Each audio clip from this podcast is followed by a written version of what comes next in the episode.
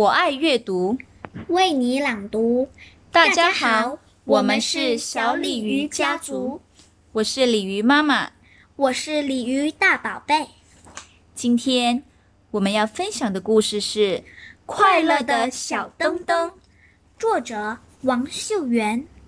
小鱼灯灯的额头上长着一盏可爱的小灯笼，所以。就算是在黑漆漆的海草森林里，它也可以自由自在的活动。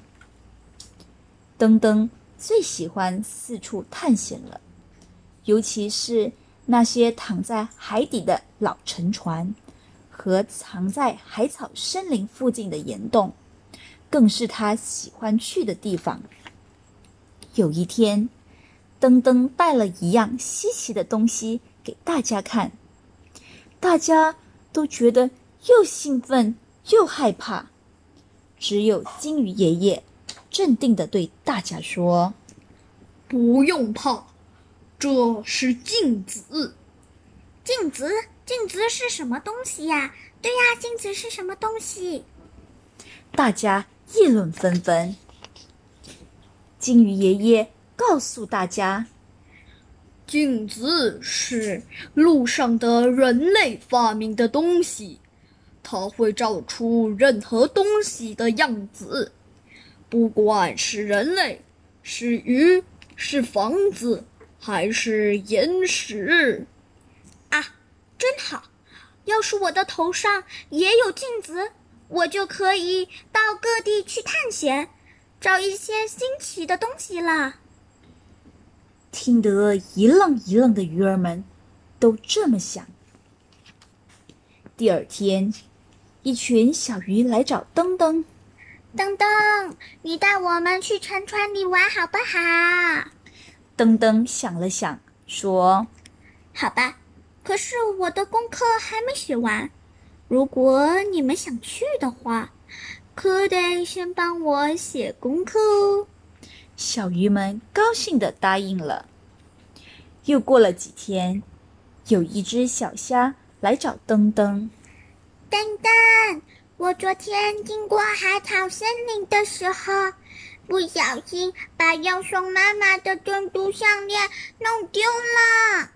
可是海底太黑了，根本找不到。你可以不可以带我去找呢？登登考虑了好久，才说：“当然没问题。不过我游那么远，好累哦。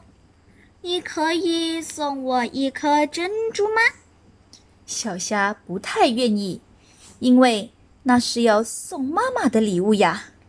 他想用别的东西来代替。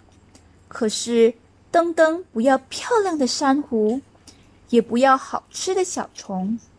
他只要珍珠，小虾只好勉强答应了。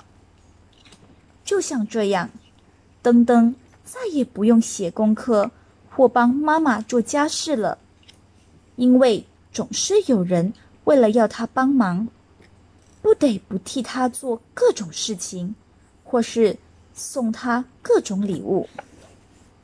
可是渐渐的，来找登登的人。越来越少。有一天，登登突然发现，再也没有人来找他帮忙，也不再有人来找他一起玩了。他只好自己一个人去公园散步。登登最自私了，每次都要我们帮他做功课，还拿着我最心爱的玻璃珠。我们不要再找他帮忙了，也不要和他玩了。聚在公园里的小鱼们说着说着，噔噔听到大家这么说，生气极了。他想，不玩就不玩嘛，反正我自己可以玩探险游戏，还会带回好多好多新奇的东西，你们都没有。过了几天，登登无聊极了，没有人听他说他的探险故事，也没有人来看他的新奇宝物，当然也没有人陪他下棋或是玩捉迷藏游戏。孤单的登登好想哭。有一天，登登一个人在家附近玩。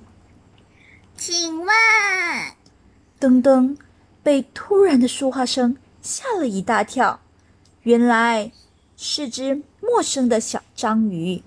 我刚刚搬来这附近，一个朋友也没有。你愿意当我的朋友，和我一起玩吗？小章鱼有点害羞地说：“好啊。”噔噔高兴极了。噔噔天天带着新朋友去认识新环境，说故事给小章鱼听，带小章鱼去自己的秘密基地，还送小章鱼一个美丽的花瓶。金鱼爷爷说那是路上的人类用来插花的。虽然小章鱼不会帮登登做功课，它比登登还小。根本不会做功课。虽然小章鱼不能送登登特别的礼物，它只会带妈妈做的小点心和登登一起吃。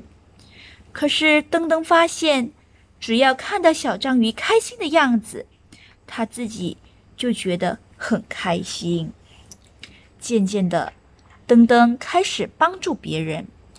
又过了一阵子，登登的朋友们都回来了。